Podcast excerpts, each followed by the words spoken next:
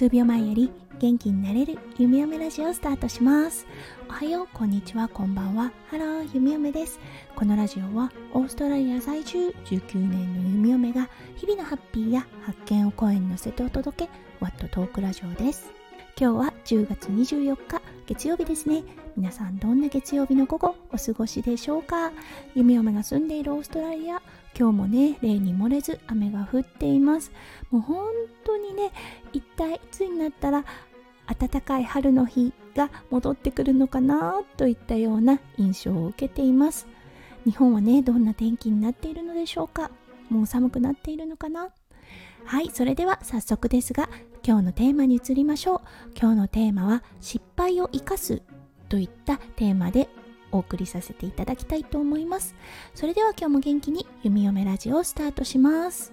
うん、このね失敗を生かすといったねテーマだったんですがはい。一つのね出来事がありました。ちょっとね順序立ててお話ししたいと思います。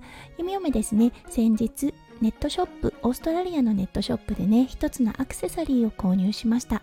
はい。そしてねすぐ手元に届いてはいそしてジュエリーボックス開けたところなんと違った商品が入っていたんですね。あー残念と思ってこちらからカスタマーサービスの方に連絡をさせていただきました。そしたらねいきなり形式にのっとったリターンの手順ですね。はい。返品の手順を記載されたメールが来たんです。そうあれと思ったんですね。通常何かね間違ったものが送られてきた場合それに対しての謝罪メールっていうのがあるかなと思うんですね。うんだけどそれが全くなくいきなりね商品を返してくれといったね メッセージが来たのでちょっとびっくりしてしまったんですね。そうそしてねそのことについてちょっと聞いてみたんですね。そしたらね数日後メッセージが来てああ申し訳なかったです。以下のねメッセージを何時何分に送っていましたが届かなかったでしょうか？もしかすると迷惑メッセージに行ってる可能性がありますといったようなねメッセージが送られてきたんですね。ああそうだったのかなと思って確認はしたんですがやはりねメッセージは届いてなかったんです。うんまあいいやと思ってうんとりあえずね気持ちだけは伝わったと思ってその次の日ですね、海嫁はその商品を返品するためにポストオフィスの方に行きました。あはい、そしてその時にね、もらったレシートを添付したものをね、そのカスタマーサービスの方に送りました。そう。そしてそこから数日そのメッセージに対する返事もなくはい。全く連絡がないような状態であれ？届いたのかな？と思って先日弓嫁メッセージをしてみたんです。そうそこでねやっと商品が届きました。はいこれから新しいものを送りますっていったようなねメッセージが送られてきました。そうそしてねそのメッセージを受け取る前ですね。はい機械的なメッセージではあったんですけれどもうんぜひ商品のレビューをしてください。といったようなねあのメッセージが届きました。おいおいって感じですよね。まだ商品を受け取ってないのに。っていうようなね。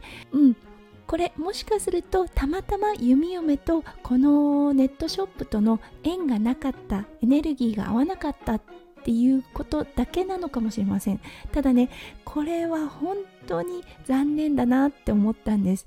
これね理想論で言いましょうか。はい。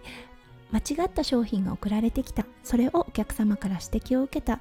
そうしたらカスタマーサービスがすぐにねメッセージを送ってきて謝罪のメールそしてこれこれこういう形で返品の手続きを行ってくださいといったねメッセージを送る。はいそしてお客様が商品を返品する。その際にもしねメッセージが送られてきたとしたら数日後ではなくねすぐにメッセージありがとうございましたといったねフォローアップメッセージをする。はい。そしてね実際に商品を受け取ったらお客様からどうなってるの？と聞かれる前にですね そうあの商品が無事届きました。これから新しいものを送ります。といったようなねメッセージをカスタマーサービスの方からお客様に送る。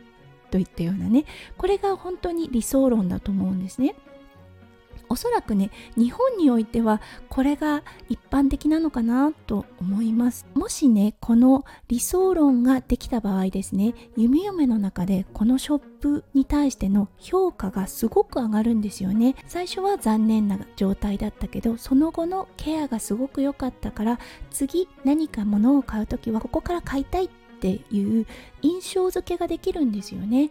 そうもしかするとね普通に商品を購入したそして商品が送られてきたといった状態だけになると印象という意味ではすごく薄いんですよね。うんあの次につながるかって言ったらどうでしょうつながるかなといったような状態なんですね。それが最初は良くなかったけどすごくその後のフォローアップが良かったという形になるとうん、次につながるサービスになったんですよね。だからねここ本当にね惜しいなって思ったんです。そう夫翔ちゃんはよく言います。失敗は起こるだけどねそこをチャンスとして捉える。そこをどう利用するかによってビジネスっていうものは成功の方に進んでいくと思う。っていうことをよく言ってました。はい。だからね本当にああ残念残念って思ってしまった出来事となったんですよね。うん。オーストラリアはねまだまだこういったフォローアップができないサービスが多いのことは確かです、うん、だからねやっぱりカスタマーケアという点ではまだまだ残念な面があるなと思います。ただねそこがチャンスなんですよね実は、うん、だからこそそこにね重きを置いてそこをね強化していけばオーストラリアで成功の道をね歩むと思うんですよね。そうだから今日のねメッセージは確かに失敗は起こる。人間なので失敗はする。だけどそこをどうカバーするかどうフォローアップしていくかでねその後の未来が変わってくるといったねお話をさせていただきました。うん。そしてねまだ商品は届いていません。一体いつになったら届くのかなと思いますが早く手元に届くことを祈るばかりです。はいそれでは今日も最後まで聞いてくださって本当にありがとうございました。皆さんの一日がキラキラがいっぱいいっぱい詰まった素敵な素敵なものでありますよう弓嫁心からお祈りいたしております。それではまた明日の配信でお会いしましょう。数秒前より元気になれる弓嫁ラジオ弓嫁でした。じゃあね、バイバイ。